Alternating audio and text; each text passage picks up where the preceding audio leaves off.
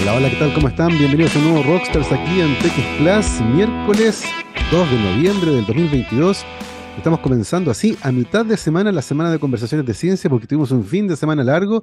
Espero que hayan podido descansar y que enfrenten con bríos esta semana cortita que tenemos. Recuerden además que en noviembre pasa volando, ya viene la Navidad, el año se acaba, así que vayan cerrando todos sus proyectos y asuntos pendientes. Nosotros ya comenzamos nuestra conversación de hoy y ya nos acompaña en la transmisión por streaming nuestra invitada, ya es Patricia Morales Serrasuris, economista de la Universidad de Lovaina en Bélgica y máster de la Paris School of Economics en Francia. Desde el año 2017, Patricia es gerente general de la filantropía Cortés Solari, que entre otras cosas encabeza y financia a la Fundación Mary. Patricia, bienvenida a Rockstars, ¿cómo estás? Muchas gracias por la invitación. Estamos aquí preparándonos para partir a la COP27. Oye, sí, ese es uno de los temas que vamos a conversar hoy día. Eh, antes de entrar en eh, el tema de la COP27, que es tremendamente urgente a esta altura, las personas van entendiendo la importancia de tener este tipo de conversaciones. Cuéntanos un poco, Patricia, para quienes no conocen a la Fundación Mary, ¿qué es la Fundación Mary y a qué se dedica? Mira, Fundación Mary es parte de Filantropía Cortés Solari, que es un grupo filantrópico que existe hace unos 20 años en Chile que promueve el desarrollo integral y sostenible a través de la ciencia, educación y conservación. Entonces, eh, el grupo filantrópico Filantropía Cortés Solari tiene dos fundaciones, tres parques para la conservación efectiva en Chile. Y Fundación Mary en particular lo que hace es desarrollo de investigación científica y educación ambiental y advocacy o incidencia para eh, la conservación de ecosistemas estratégicos a la mitigación del cambio climático. Entonces, en ciencia acabamos, ponte tú, de tener un proyecto muy lindo que lanzamos, de hecho, hace dos semanas, yo creo, en el Golfo de Corcovado, que fue el proyecto Blue Boot Initiative, que salió a tu donde se instaló una boya que va a alertar a las embarcaciones de presencia de ballena. Estamos trabajando mucho en temas de áreas marinas protegidas, considerando la importancia justamente de los océanos em, en todo lo que es sostenibilidad, biodiversidad eh, y desarrollo finalmente. Eh, eso es lo que hacemos un poquito desde Filantropía. Fue fundado por Francisca Cortés Solari, que es nuestra presidenta ejecutiva, y eh, tenemos cuerpos técnicos en cada fundación sectorial, como yo le digo. Oye, Patricia, bien interesante porque las filantropías en general eh, emergen, evidentemente, desde las ganas de hacer cosas nuevas y que tengan un impacto en los países donde funcionan. en el caso de la filantropía Cortés Solari, ¿De dónde viene este interés en particular por el desarrollo sostenible, el cuidado de los océanos, la educación ambiental? ¿Es una sensibilidad en particular que venía desde la familia? ¿Es algo que detectan que hace falta en el país? ¿De dónde emerge el foco particular que tiene la filantropía a través de sus fundaciones? Como tú bien lo señalas, la, filantropía en general viene de eh, una iniciativa eh, familiar, personal y que luego se va institucionalizando. Nosotros adherimos mucho a la definición de la Universidad de Vales en Suiza que dice que la filantropía son acciones de privado pero de utilidad pública. Mm. Y efectivamente eh, la familia Cortés Solari se ha caracterizado por lo que ellos llaman el amor por Chile, el amor a su gente y siempre ha existido por parte de la fundadora Francisca Cortés Solari una pasión, yo te diría, por lo que es Chile, su territorio, su cultura, y de ahí entonces todo este trabajo eh, en conservación. Mm cuando se em, empezó a trabajar en conservación, la conservación inmediatamente aparece que es un fenómeno multidimensional y por lo tanto hay que estudiar la conservación desde una perspectiva ambiental y eso nos lleva a la ciencia, al rol de la ciencia justamente en la conservación, pero también hay una arista en la conservación que es social y ahí están todos los programas educativos que uno hace, no solo educación ambiental, sino educación integral y la conservación de una perspectiva cultural y económica. Mm. Económica porque hay que de alguna manera lograr sacar esta idea de que la conservación no es rentable y al contrario hay que volver a meter la economía en ese discurso. Sí, de hecho te quería preguntar aquello porque hay algunas personas a las que la palabra conservación les produce un poco de problema porque entienden que es esto no se toca, aquí no hace nada y por lo tanto deja de ser productivo. Y sin embargo no son necesariamente excluyentes, ni tampoco quiere decir que las zonas no se desarrollen. Eh, en ese sentido, Patricia, desde la filantropía, ¿cómo movilizan esta esta caída, ¿cierto?, del concepto cultural de que la conservación implica no tocar nada, no hacer nada dejar todo como está, eh, lo, que muchas veces es mal entender la conservación, ¿no? Sí, eh, es una discusión interesante y difícil de abordar porque, porque es muy de nicho todavía. eh, quisiera como responderte desde ahí. Entonces, efectivamente, para los ambientalistas eh, hay como está muy desarrollado que lo que es la conservación y que hoy mm. día no se entiende la conservación como cerrar el espacio para que no se incendie, típicamente, digamos. Eh, pero creo que siendo justos y honestos en el fondo, el resto de los sectores no forzosamente entienden la conservación así y siguen pensando en conservación como algo cerrado. Entonces, la, la, la problemática o la dificultad o el desafío es cómo se logra eh, democratizar este concepto y trabajar todos juntos. Y yo creo que un buen ejemplo de eso es lo que te, voy a dar dos ejemplos de desde donde nosotros estamos trabajando en ese sentido. El primer ejemplo es el proyecto Bluebird Initiative, que este es un proyecto hoy día nacional que lleva adelante el Ministerio de Medio Ambiente junto a Fundación Meri y donde se instala esta boya en el Golfo de Corcovado, como en una alianza pública, privada y sociedad civil, donde cada vez que hay una ballena se le va a avisar a las embarcaciones de presencia de ballena. ¿Por qué?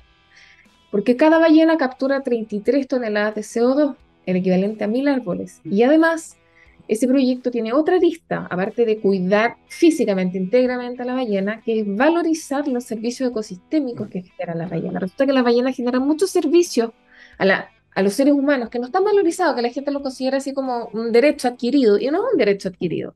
El hecho de que la ballena capture 33 toneladas de CO2, el equivalente a mil árboles, que ayude a reducir los gases de efecto invernadero, que ayude a reducir el calentamiento global, eso es un valor.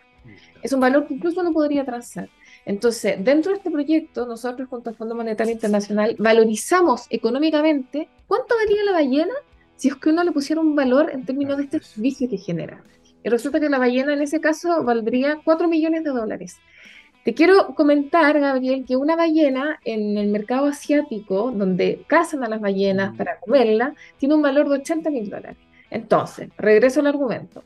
Una ballena para destino alimenticio tiene un valor económico de 80 mil dólares.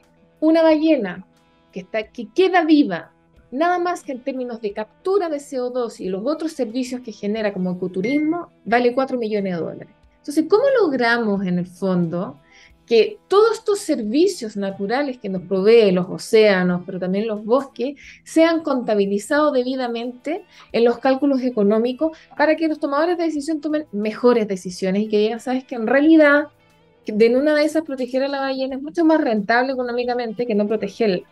Entonces así cambiamos la discusión y nosotros hemos hecho un esfuerzo en el caso de Blueboot Initiative, no solo instalar la boya, que es el esfuerzo tecnológico, obviamente tal, el esfuerzo científico, sino que también un esfuerzo económico para cambiar esa argumentación y ir con, un poco contrasentido.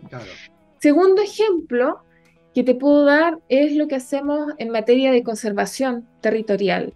En conservación territorial tenemos estos tres parques para conservación efectiva que están ubicados en el desierto de Atacama, en San José de Maipo y en Patagonia Norte, y se llaman reservas elementales. Bueno, es muy difícil, efectivamente, que ahí en estos territorios la, hacer conservación sea del todo sostenible, económicamente hablando. ¿Por qué? De nuevo, porque los servicios ecosistémicos en general no están valorizados. Entonces, claro, tú dices, bueno, estamos haciendo investigación científica, estamos haciendo educación, estamos haciendo cuidado del territorio, pero todo eso en general es un costo. Entonces, ¿cómo lograr eh, que eso pueda percibirse desde una perspectiva de un ingreso? Y ahí yo creo que lo que sí hay que ir conciliando en los territorios es eh, otras actividades vinculadas al ecoturismo. O sea, no veo posible que un país como Chile, que tiene una biodiversidad riquísima, nosotros siempre eh, decimos, o a mí me gusta mucho esta idea de que Chile empieza en Noruega y termina en el Chad y que tenemos todas esas biodiversidades, excepto eh, la tropical.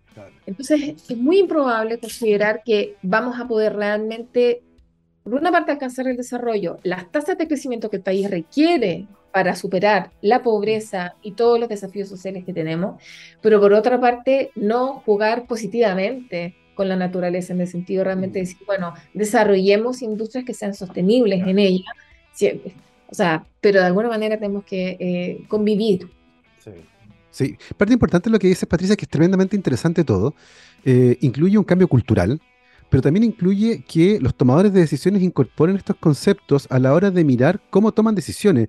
En ese sentido, Patricia, eh, ¿cómo van las políticas públicas alineadas con los conceptos que ustedes tratan de movilizar? En el fondo, ¿cómo llegan finalmente a quienes van a diseñar las políticas públicas y que tienen que cambiar el switch con respecto a muchas de estas actividades vinculadas con la conservación, con el cuidado del medio ambiente, con el desarrollo sostenible.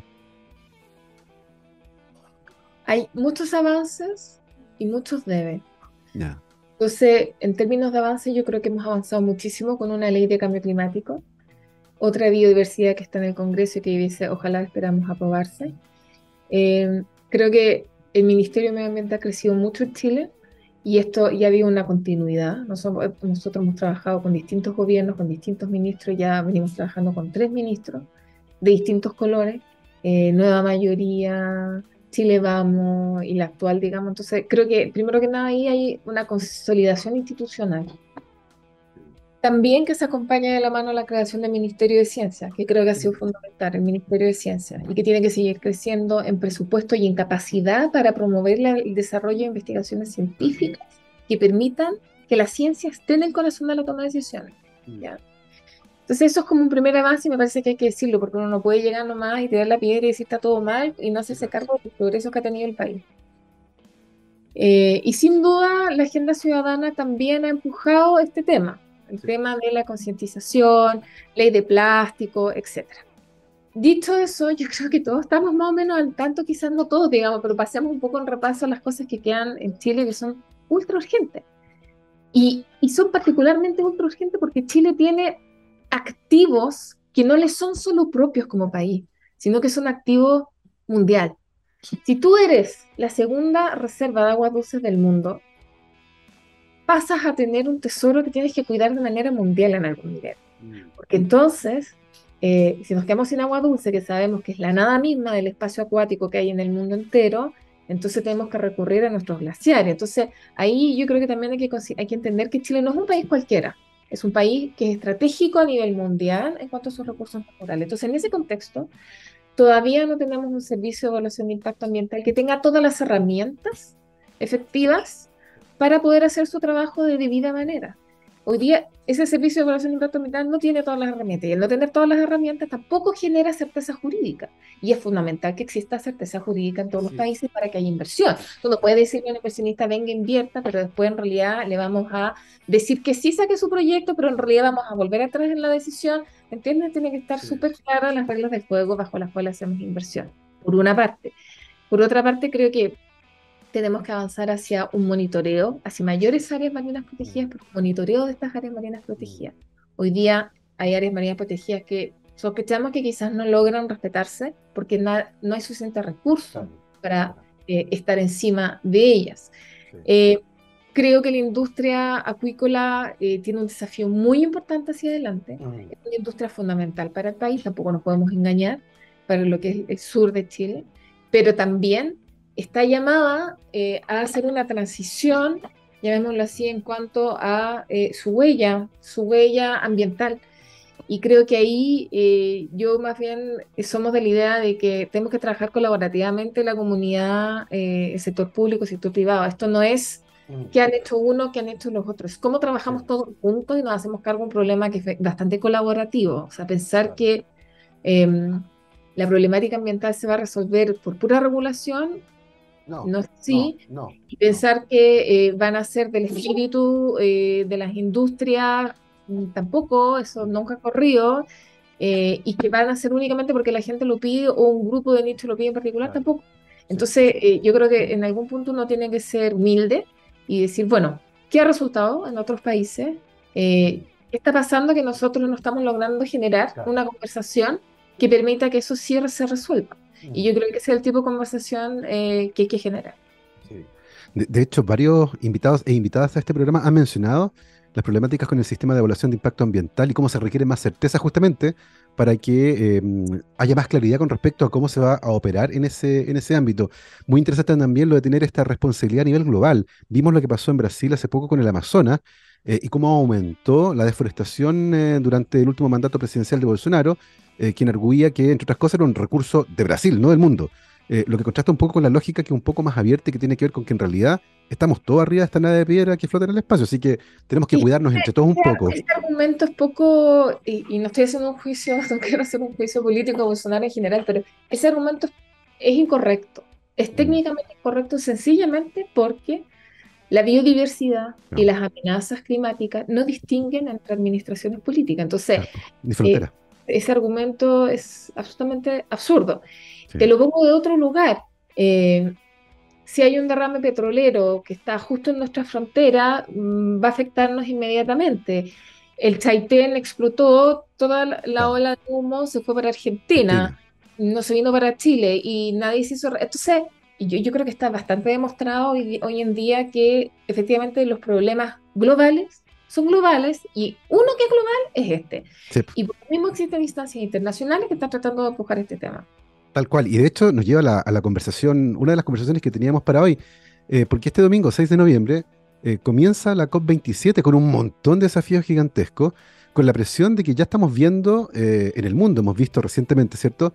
Varios desastres bien, bien impresionantes. y por lo tanto, tengo la sensación de que las conversaciones tienen que irse acelerando y los acuerdos irse cerrando. Patricia, entre otras cosas, la Fundación Mary va a tener un pabellón en la, en la COP27. Cuéntanos un poco acerca de, este pabellón y del desafío que implica participar en este, en este encuentro.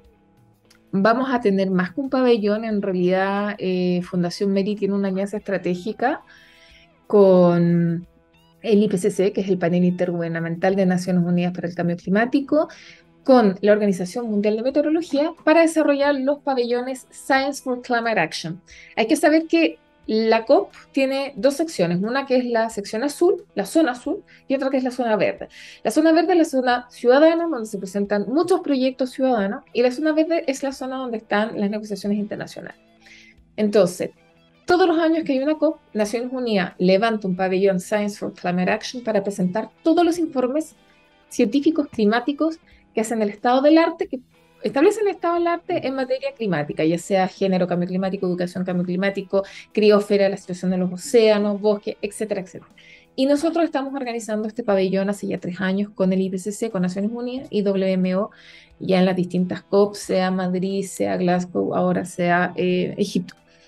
De lo que se trata básicamente es 45 paneles en los cuales se discute entre científicos, abogados, economistas, sociólogos, líderes, etcétera, los distintos temas que atañen al cambio climático, que son muchos, porque el cambio climático es un fenómeno multidimensional que tiene aristas eh, de, salud pública, que tiene aristas económicas, que tiene aristas de urbanismo, de educación, de mitigación, de adaptación de energía, de residuos, de metano, etc. Este año también estamos con la colaboración de el Global Methane Hub, que dirige Marcelo Mena, y eh, la, con la colaboración del Centro Científico de Mónaco y la Universidad Costa Azul. Entonces vamos a estar allá, nos vamos mañana. La COP27 empieza el lunes 7 y termina el viernes 18 de noviembre. Todos los paneles van a estar disponibles, absolutamente todos, en el sitio web www.fcs.tv y también en el sitio web de fundacionmeri.cl. Eh, y a partir del 4, si no me equivoco, o 4 de la noche, digamos, va a estar lista toda la programación, etcétera. Y todo van a poder verlo en streaming traducido, debidamente traducido. Una maravilla. Entiendo que es en Egipto, ¿no? Es en Egipto, en la costa, en Sharm el. Perfecto. Eh, Patricia, eh, las copas habitualmente despiertan un gran interés, pero da la sensación de que, de que todavía no hemos conseguido que los grandes acuerdos y que los países que más emiten, por ejemplo, dióxido de carbono, se sumen a estos grandes acuerdos. Em, desde el punto de vista de la historia que ustedes tienen trabajando en esta área, ¿cómo ven eh, el futuro de estas negociaciones y que países como Estados Unidos, la India, China, Rusia se suban de lleno a los acuerdos que son necesarios para alcanzar las metas que se han propuesto en el marco de las COP? Es difícil eh, y efectivamente em, hay como... A ver, la COP tiene tres lecturas. Eh, tiene lectura de negociación de países, los acuerdos realmente que se logran entre los países. Después están eh, una serie de conversaciones bilaterales que se organizan y se realizan y desarrollan durante la COP entre países o entre instituciones que hacen mover las cosas igual. Lo que pasa es que acá el Estado y las instancias internacionales son fundamentales. Mm. Y, y hago un paralelo con lo que hablábamos hace unos minutos esto no es un problema que se va a resolver a nivel país, es un problema que se resuelve a nivel mundial. Entonces, si un país se pone difícilmente de acuerdo, imagínate lo que uno le puede pedir a nivel mundial. Entonces, eh, sí, efectivamente, somos todos muy críticos de la capacidad de las comunidades internacionales a ponerse de acuerdo, pero yo siempre digo que el, estamos, el Estado somos todos. Y de alguna manera la comunidad internacional somos todos también. Entonces, eh,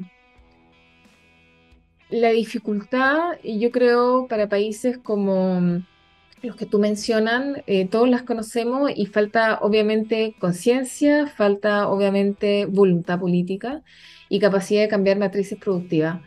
Lo que estamos esperando y lo que yo creo que puede ser gravitante es que efectivamente se desarrolle un mercado de la sostenibilidad. En la medida que hay un mercado de la sostenibilidad donde podamos valorizar los servicios ecosistémicos, donde podamos ponerle un precio a lo que te decíamos, los servicios ecosistémicos que generan las ballenas o las algas marinas o los corales o todos los cetáceos o los árboles, etcétera, de repente en este caso el mercado puede lograr que eso avance mucho más rápido. Entonces, la COP no es un espacio eh, donde está todo perdido, en el sentido que no solo la negociación que ocurre entre los países, sino que también es que la comunidad internacional, los agentes, los bancos, las empresas vean que hay otros caminos que hacer. Y ahí ocurren muchísimas cosas dentro de esas dos semanas en los 45 paneles multiplicados por XXX. Lo que pasa es que, claro, a veces los grandes acuerdos no están a la altura de las expectativas, de la urgencia y de lo que requiere el momento.